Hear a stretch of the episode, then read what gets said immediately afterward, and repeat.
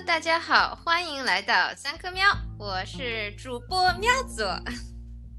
大家好，我是喵佑。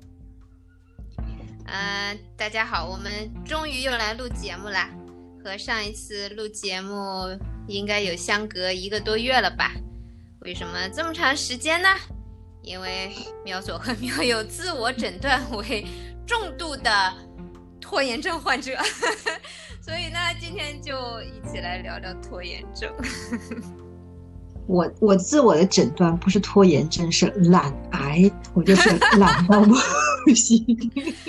天哪，请请问你需要开刀做手术吗？懒，光疗、化疗是吗？就就就有一会儿，我有一段时间我都觉得就是没救了，就是懒癌了，就是。它已经不光是个镇的问题，然后，呃，需要外力的介入了。对对对对，然后觉得就那个感觉，就觉得自己没救了，觉得自己不应该，觉得应该在家里多做点家务，应该起来做点正事，知道自己应该做，但是就是懒啊。然后，呃，还是因为我那天跟你说嘛，我说我会逼着自己去做一些无关的事，就是去看那个。嗯，去看偶像剧啊，明明有事儿在那儿做，然后 声音就告诉自己去看偶像剧吧，先休息一下，先休息一下。然后，嗯，然后那天不是你讲嘛，说，呃，你这是拖延症，我恍然大悟，对呀，我就是拖延症。哎，真的是这样的，就是，嗯，呃，我自身的经历也是这样，然后还有看了一些。关于拖延症的研究也是，就是，嗯，就是，当你处于拖延的状态下的时候，你真正需要做的那些重要的事情，然后自己心里门儿清，然后放在你的 list 里面最上面。但是呢，你就是不会去做，就会从 list 往下看，对吧？那种最不重要的、最微小的、最舒服的，就找那些事情去做。然后一不小心，在你的 list 里面就有看偶像剧这一项，对吧？哎 哎，我心里面，你你说 list，经常会想到就是那种感觉，会有写一个 to do list，然后很写的起码五六七八项吧，对吧？然后这种感觉，然后 to to do list 对我来讲完全没有用，就是为什么呢？有些人是可以，嗯，就是靠着 to do list 来整理自己需要做的代办事项的。就是说，这这种方法对你来说没用是吧？对，特别没用。嗯，为什么呢？嗯，写了那个 list 放在我眼皮子前面，还不是底下，就眼前，我毫无压力。哦，那嗯，还有很多人用那种 deadline，就是期限，最后期限来逼迫自己完成事情。那 Deadline 这种对你好用吗？Deadline 有压力吗？会有一点压力，Deadline 会有一点压力。然后，但是我要把这个 Deadline 写在哪儿，我还会记得去知道我有这个 Deadline 是什么。我我我给你，我给你写在你写在你娃的脑门上。我我几乎是这个状态了，因为我是在家工作嘛，然后。我就去买了一个很大的，就是那可以把 post-it 贴上去的那种纸，然后在我我工作和我睡觉都是一间房间，然后我曾经在想，会不会把那个我的什么 planning 啊，什么什么贴在我的房间内，会影响我的睡眠？不存在，我贴了，可能持续五分钟，觉得哎，这个是个这个什么什么事情怎么样，然后。过后就变成了我们家一个装饰，就完全完全不存在。现在都还在我的床，就是床头，我每天都可以看到它无数次。但是这个是东西对我完全没有刺激。嗯，就是我会列出很多应该做的事情，什么我我本身是项目经理嘛，对吧？码的真正做下来码事情是码的清楚的，然后马上去写了以后。管自己的时候不行，我要管别人的时候，我才能会看那些东西，去催别人，催自己我是不会去看的。我说啊，那里有个东西，大概是这样的，我不我不会回去，就是这个是个问题，这是个很大的问题。然后，呃，还有看心情吧。然后就是你那天提醒我说我是拖延症以后，我我就在那个呃亚马逊上翻书。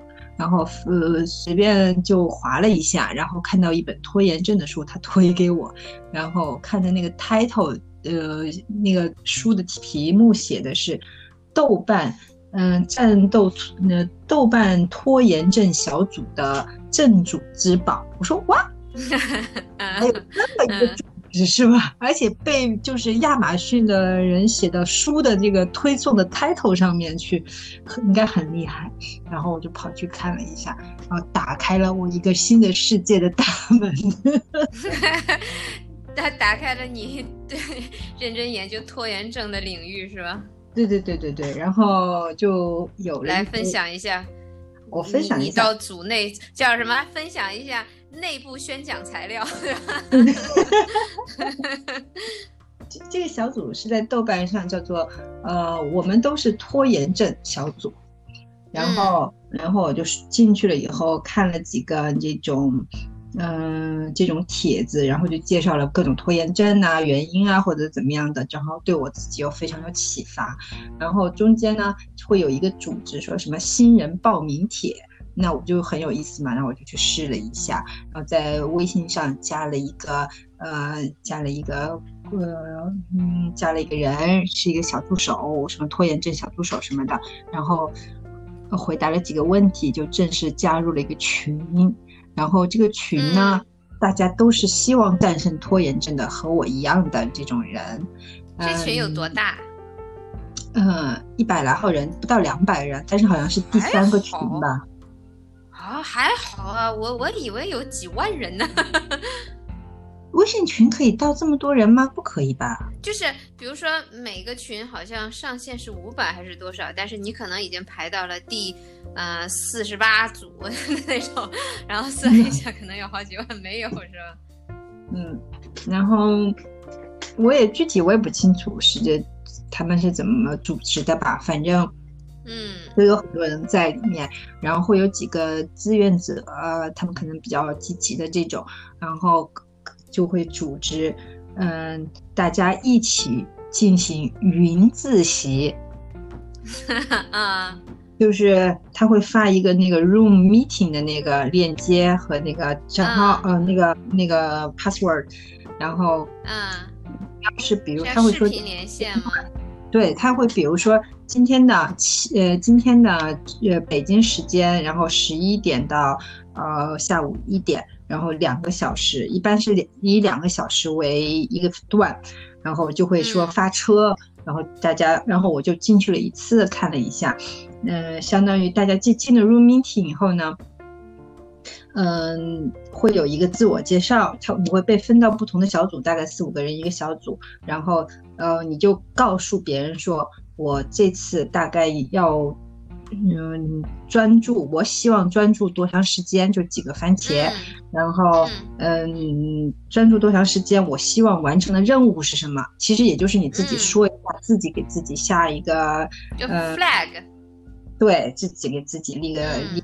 立个标签在那儿，然后呃每个人都说了一下以后，然后嗯二十五分到，啪这个哦不不二十五分钟，呃介绍的这个时间五分钟过去了以后，啪大家就谁谁都不能说话了，然后大家就开始专注的，然后二十五分钟到了以后，哗你又回到自动回到小组，然后大家又可以说话，这个时候所有人都必须停下手中在做的事情，就是番茄工作。五分钟专注，呃，二十五分钟专注，五分钟必须做其他的事情，然后就这样云自习。然后那天我那个小组里面，但是你这个，呃，我我再问一下，就是这二十五分钟的时候，其实只是立完 flag 就各自做各自的事情。但是如果这二十五分钟你没有在专注的话，也没有人知道。其实还是得靠自制力，对吧？对，但是呃是靠自制力，但是就是你心里会。呃，就是觉得大家一起的这样子。嗯，OK OK，嗯。然后，嗯，这个时候它这个 Zoom 的那个界面就会变成一个飞机的那个界面，OK，就告诉你你和这个世界隔绝了，你现在就和我分出。OK，嗯，营造一种氛围。对，然后。呃，完了以后，嗯，我就呃做了一次，然后和我那组那天碰到的人也很有意思，因为是很晚嘛，我想到豆瓣一般是国内比较活跃，但是那个时间段，结果有一个美眉在，嗯，有一个在德国，有一个在比利时，呃，有一个在荷，呃，荷兰，然后还有一个美眉在日本，她非常晚，是晚上，嗯，然后。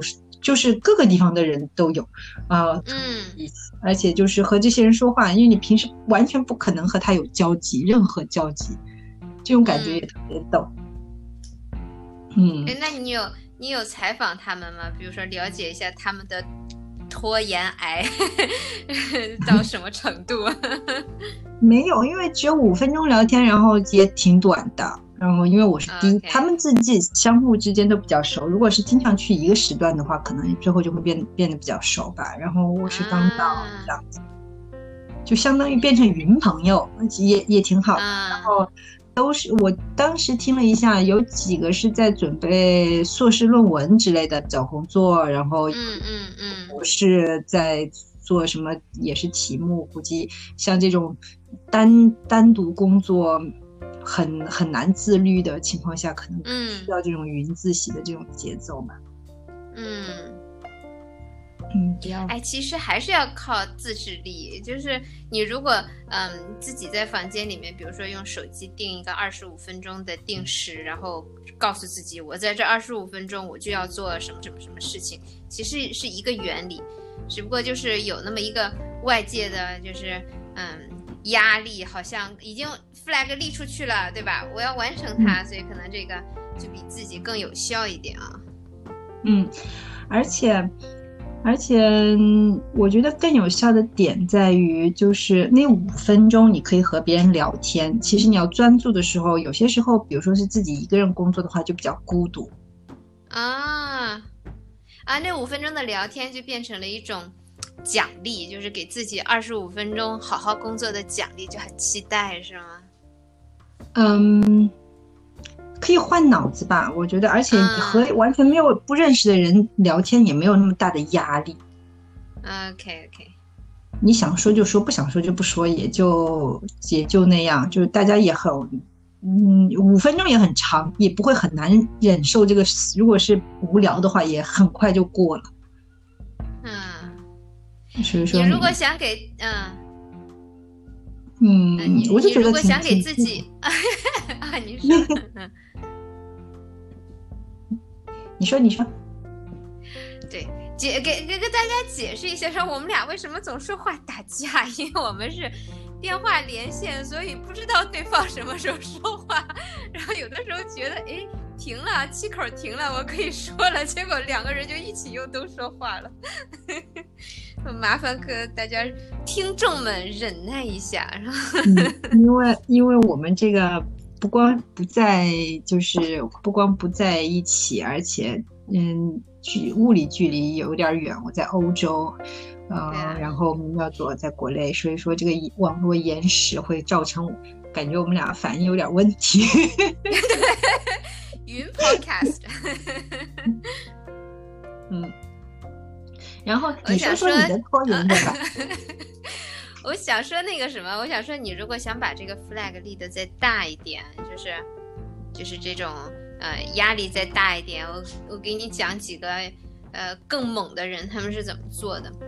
呃，之前呃看一本书，它是讲习惯的一本书，嗯。其实原理和这差不多，它的意思就是说，你如果想养成一个习惯，然后其中一种方法呢，就是让付出的代价，呃，变得大，让大到你承受不起，所以你就会坚持。然后有的人就把这个代价，呃，大到了什么呢？就嗯，就好像他也是立了个什么 flag，如果没有完成的话，他会在那个类似于微博呀，或者 Facebook 或者 Twitter 这种。然后向全世界公开我没有完成什么什么什么什么事情，就类似于那个你那番茄组里面组里面立的 flag，或者有的人就就用就是嗯那个钱，失去钱来来激励自己，如果这个立 flag 没有完成的话。就会给出多少多少钱，给谁多少多少钱，就类似于这种，你要不要尝试一下？哎，你要不要尝试一下？如果你不好好工作的话，就一天给我一百块钱呢，这样 我会欣然接受的。我我告诉你，我已经懒癌到懒到不看自己账户了。哎，你可以设成自动转账，就是每天完成了你就把那个转账取消，如果完不成的话。对吧？你就让它自动给我每天转一百，我觉得不错。呃，那个说到这个点，就是我这两这两天不是也看了一下那个群里呃组里面的文章什么的嘛，然后我发现了，嗯，我属于情绪敏感型的人。嗯。然后我属于情绪，想说白了就是想一出是一出，是吧？对，对，就是状状态好，就心情好，呃，那我这做事情效率就高。然后我心情不好，状态不好的话，我就死命拖，然后就会导致那种越拖，然后事情越多，心情越不好，然后就越忧郁，呃，然后就死循环这样子。呃，应该差不多，大家多多少少都是这样的，就是。完不成的时候就会心情很糟糕，然后越糟糕越做越糟糕。嗯，然后大家多多少少都会这样。我会有一个点，就是，嗯，一个事情，一个事情大而复杂，我不不怕。嗯，但是很多小事儿我就 handle 不了。嗯所以说，就是那种 paperwork 很多很小的，其实只需要五分钟的 paperwork，我就一直拖着，然后就变成了我的思想上的一个负担。然后我每次说我要做什么事情的时候，我脑子里面马上想到就是那个五个很小的那个 paperwork，然后感觉就像我脚上套了五个那个铜球一样，铁球，就这种感觉。然后。我我发现这个对我的就是心理的这个影响非常的大，而且我对就是我周围环境，就是是否有达到一定的这个整齐度，这个事情就跟我上次不跟你说嘛，我希望这个床也要铺上的那个 那个事情，这这种事情对我的影响很大。嗯，那解决方法是什么呢？那研究的这么透。知道的很清楚，那总是要有解决方法的，对吧？我看了这个文章以后，我很释然了。有一个在小组里看的文章说，如果你是这样子的人的话，你可以大可以花费足够的时间去做下面的事情：去清洁身体，去打扫房间，整理办公室，去睡觉，去选择适合的，就是用餐地点，去挑选你想去的地方，怎么样？以前。我就会想着说，哎呀，我想收拾一下，然后想收拾，我就说，哎呀，我一收拾就没个完了，那我就不能去做事情了，然后我就会在这两件事情中打架，然后我去做事情，结果东西没收拾，我心情又不好，然后就影响效率。然后看了这篇文章以后，我就很释然了，然后就说，呃，那我就想收拾，我就去收拾吧，就就这样子，然后。我跟你说，我昨天的一个体验吧。我昨天第一次尝试自己使用番茄工作法，嗯，很好，达到昨天下午达到了一个非常好的这个结果。嗯，我就说我要做一件事情，然后我就用番茄，我说我呃要做大概四五个番茄的样子。嗯，我做了以后，那到休息的五分钟，我立马就停。我就算是没做那一句话没写完，我。我 Control S 存了以后，我马上停。我有五分钟的时间，我说干嘛呢？那我就去扫地吧。然后第一个五分钟我去扫了地，然后换脑子，然后觉得很开，就是扫了地以后顿时心情很好，因为地变很干净。然后我就做又做了二十五分钟，二十五分钟完了以后，那五分钟我说那我干干嘛呢？这样吧，我把以前那些就是手机什么 iPhone 三四五的那些盒子全部把它整理到储藏室去吧，五分钟刚好可以做这个事情，然后我就把这个事情做了。这个事情我想做，可能已经有一两年了，我从来没有做。嗯嗯，然后我昨天就把这四五个盒子把它装在另外一个盒子里面，然后放到储藏室，从客厅移到储藏室去。然后我觉得好开心啊，因为只有五分钟的时间，那我不可能说收拾整个客厅或者收拾整个储藏室，反而我收拾了一件很小的事情。然后，而且是我拖了很久没有做的。然后我昨天心情就特别的好。然后我又开始二十五分钟，我反而觉得那每个小小的五分钟休息的时间，我收拾的那些就是家里面的家务，给我带来的成就感比我那二十五分钟的。嗯，行，那那你如果找到了这个方法对你有用的话，那还蛮好的。因为我觉得就是每个人的。说起来都是大家都是拖延症，但其实每个人的那个呃根源呐，然后性格呀，就是真正具体的体现也都不一样。其实能找到自己适合自己的方法是最好的。嗯嗯，其实你刚才说啊，你你刚才说到那个那个说你你以前。嗯，收拾房间的时候就不会去收，因为想，哎呀，不能工作。工作的时候又想，哎呀，收拾房间，就让我想起来，这特别像咱们之前聊活在当下嘛，就是做一件事情的时候总想着其他的东西，然后想着其他的东西，然后手头的事情又做不好，就有点这个，嗯。对，有点没有活在当下，就是说收拾房间的时候就好好收拾，工作的时候就好好工作，结果就把这两个事情搅到一起的话，哪个都做不好，就有点这个感觉啊。对，然后嗯，有些时候我觉得问题的点是在于，如果我想说我去收拾房间的话，那这个是以就是把房间收拾好、收拾完为底线的，嗯，那这个事情的话，可能就要花很长的时间。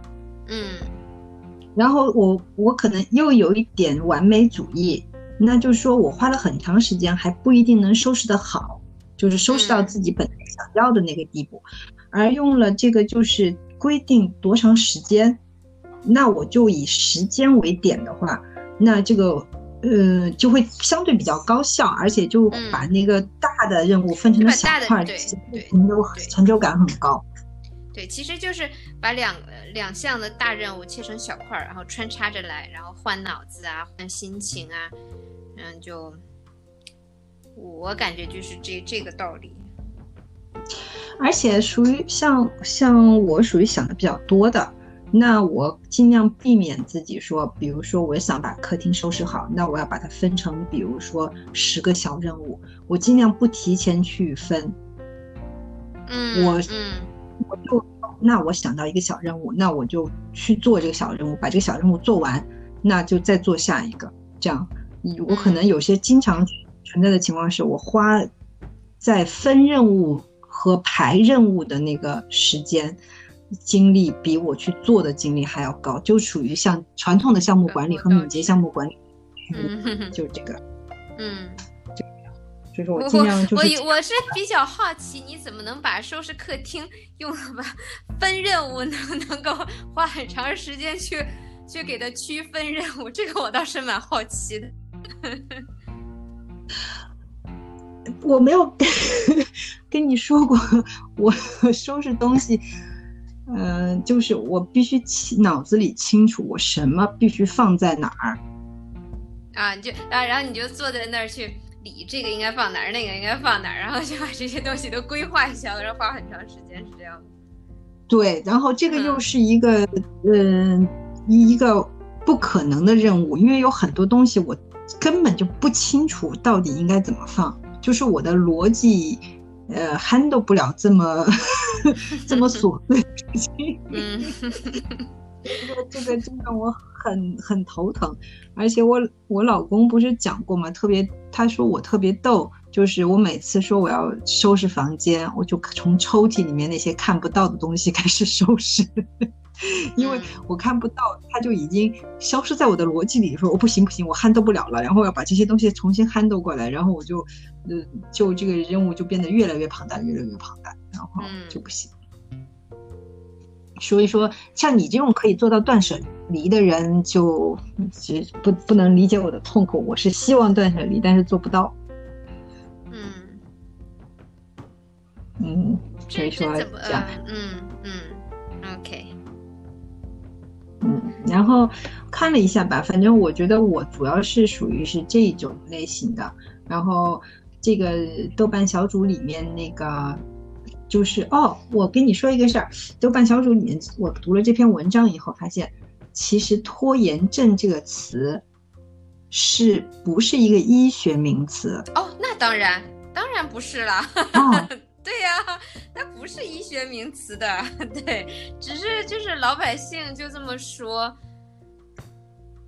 其实这个症在中文里面，它是一个就是带有医学病症的那个意思，在英文里不就是呃 procrastination，就是一个就是一个现象嘛，就是一个行为现象，它不是症，它不是病。对对对，嗯。就就跟我说我自己是懒癌一样对对，就是老百姓那么一说，它不是病的，对，嗯，然后那个，嗯，貌似就是我读这个豆瓣的文章，这个拖延症这个词儿就是从这个小组出来的，哦，是啊，最开始，嗯，然后，呃，中间那个中间有一个就是发起人，这个小组的发起人，然后他就是因为拖拖到了。延误申请出国留学，就是已经拖到后果非常严重。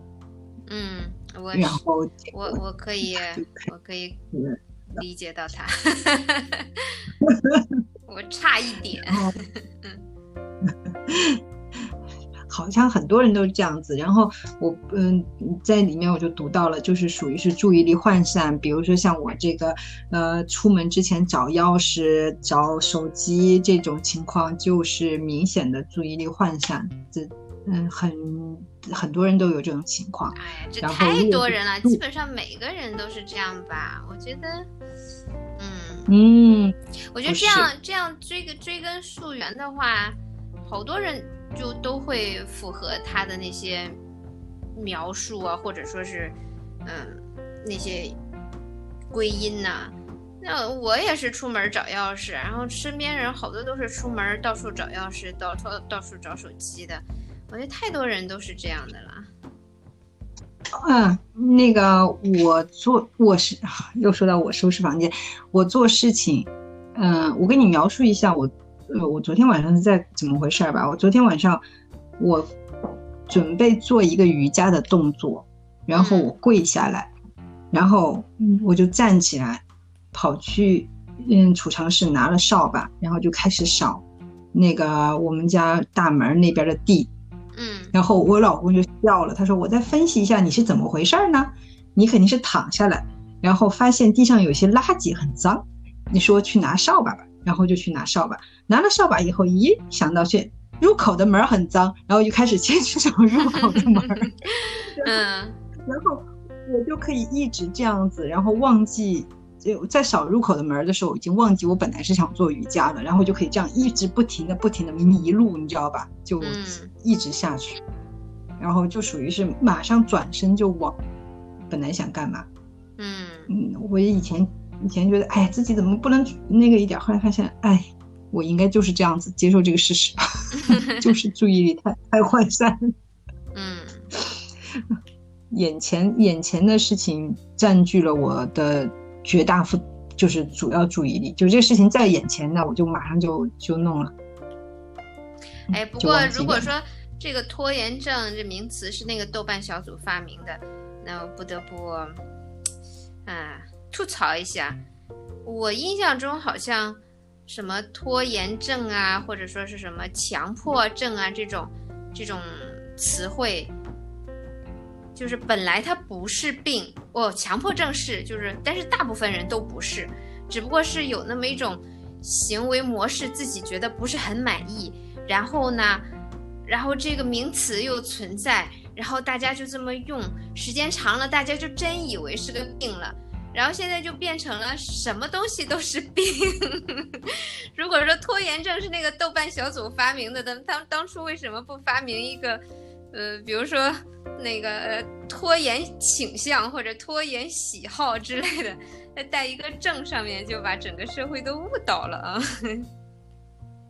其实我觉得肯定也有同，比如说同时有几个小组，就是比如说有拖延喜好或者是拖延倾向，然后拖延症三个小组同时存在，然后就是因为大家觉得这是自己很拖累的一个负面情绪，然后大家就觉得拖延症这三个字直击自己的内心，所以说他就更倾向于去想对我知我我明白对，但是不得不说后面就就是有很大的误导。你看你都以为拖延症。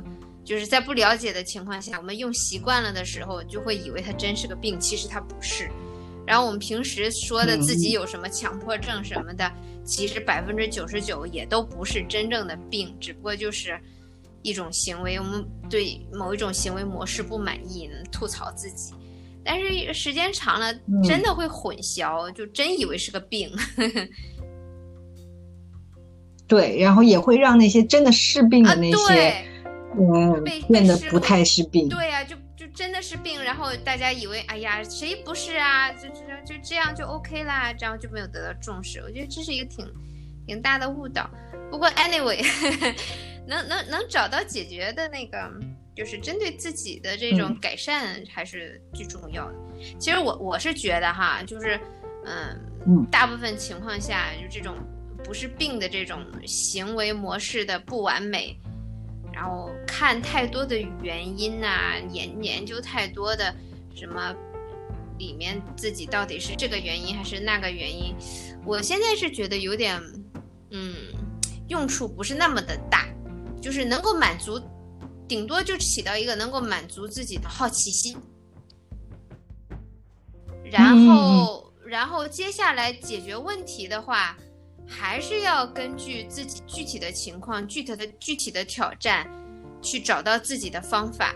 就是真正知道了自己什么背后什么，比如说像你说什么注意力分散啊，知道了这些，其实知道了也就知道了，也没什么用，对吧？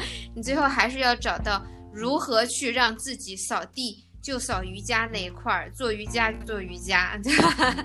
还是要找到对。去解决小事情，真正解决生活具体事情的那种方法。啊、我很同意你的嗯这个嗯想法。然后我自己出发的话，我觉得我是去找方法论，嗯我求治标不求治本，嗯嗯就能把这个就是能让自己重新找回一点动力，不要往 懒癌的那个方向发展，对对吧？恶化，就像就像那个叫什么，嗯、就像有的人胖，对吧？他也呃跟胖也就胖，也就是一个体态，但是如果你胖到一定程度，可能就是会是病了。对，那也不说是呃完全不告诉他说是你偏胖，嗯嗯。你要呃大概知道确实是偏胖，那就得注意不能让自己过胖。对，然后嗯、我我的感觉就是，呃，我总算知道自己是一个一米一米五的人。我不能说每次我去穿一米八的衣服，我为什么穿上去我走走的时候总是有问题？嗯嗯嗯，我现在知道了解了，嗯就不要寻求去穿一米八的衣服。嗯，OK，了解了，嗯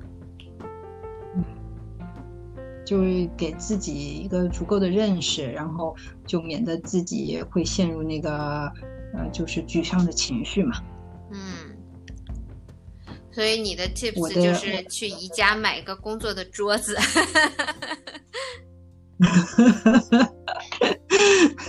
对，工工然后大一点的工作的桌子让我很爽一点，嗯 然后然后我知道我，而且我用这个理论根据告诉我老公说，我就是不喜欢东西很乱，嗯然后我先招，你要接受，我就会这样事情都 很有用的，用科学的事实告诉他，这个事情我们能尽量减少，就是尽量断舍离什么什么的，对我的心理也会有好处啊，或者怎么样的。然后大家能达成一个共识，特别是有另外一个人和自己住在一起的时候，要必须自己明白了，然后和对方能达成共识，这样子的话就可以调整一下节奏，也比较重要。嗯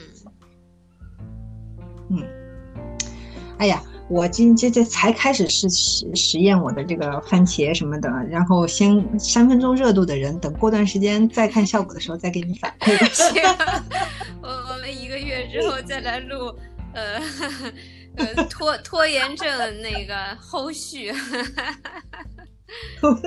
我之前也用过番茄，然后其实我是觉得吧，就是，呃，什么番茄工作法也好啊，或者说是什么，呃，有的人是什么用记手账，然后记那种 time log，然后是还有的人是呃，就是在手机上，有的人是用本儿，反正是各式各样的方法特别多，我多多少少都试过，其实。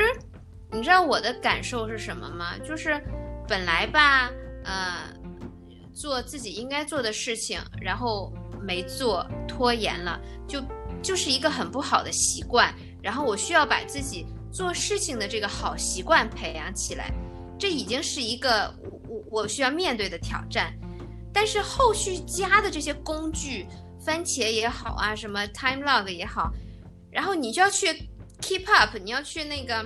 就是一直保持用这种方法，其实也是在建立，比如说番茄的习惯，就是本来做事情的习惯还没建立好，我需要先建立一个番茄的习惯，然后用番茄的习惯来帮我建立我真正要做事情的习惯，就有点儿，就我就觉得啊，我要是有那个精力去保持我番茄工作的习惯，我为什么不把那个精力用在真正做事情上呢？我是有这么一点感觉。你这样说也有道理。完了，我给你浇了盆凉水是吗？没有，嗯，我也才开始呢，先试一下，我再再再给你反馈吧。嗯，我觉得，嗯，我觉得好的点是，嗯，就是觉得啊，我今天专注了多长时间，而且，嗯。我看那个就是番茄那个书，我稍微读了一下，就是说，哦，呃，其实一天你能专注的时间，真真正正做事情的时间，就是差不多很少，就是四个小时，四个小时到六个小时之间顶天了，那就不会那么责怪自己。嗯嗯，我昨天就简简单单的做了。四呃做了两个小时，但是我说哎我做了四个番茄，对，感觉这个量就大了，嗯，然后嗯这个减少我的负罪感吧。现在这个时间是是这样子，用用番茄来代替小时的这个说法，可以减少我的就是低效率的负罪感。然后嗯。现在这个阶段还有用，先试一下再说吧。嗯，加油！好好好，那我们下个呃下个月再来录，看一下我这个这个月的成果。这个我这个 flag 就立在这儿了。向全世界立这个 flag 挺好的，这个需要付出的代价还蛮大的，压力挺大吧？来，我们全球的华人来来监督喵友 做番茄。好好好，那今天就到这儿。我想说，呃，希望你最后不要沦为那个，就像呃那个谁庞博说的那个脱口秀嘛，就本来番茄工作法，最后沦为了小番茄工作法。你还记得吗？就是工作五分钟，休息二十五分钟。我其实我这我这工作二十五分钟就不是为了那五分钟收拾房间的。小番茄工作法，行，行，喵友加油！那行，然后记得转账设好啊。好，好，喵友，拜拜拜，大家拜拜，大家拜拜。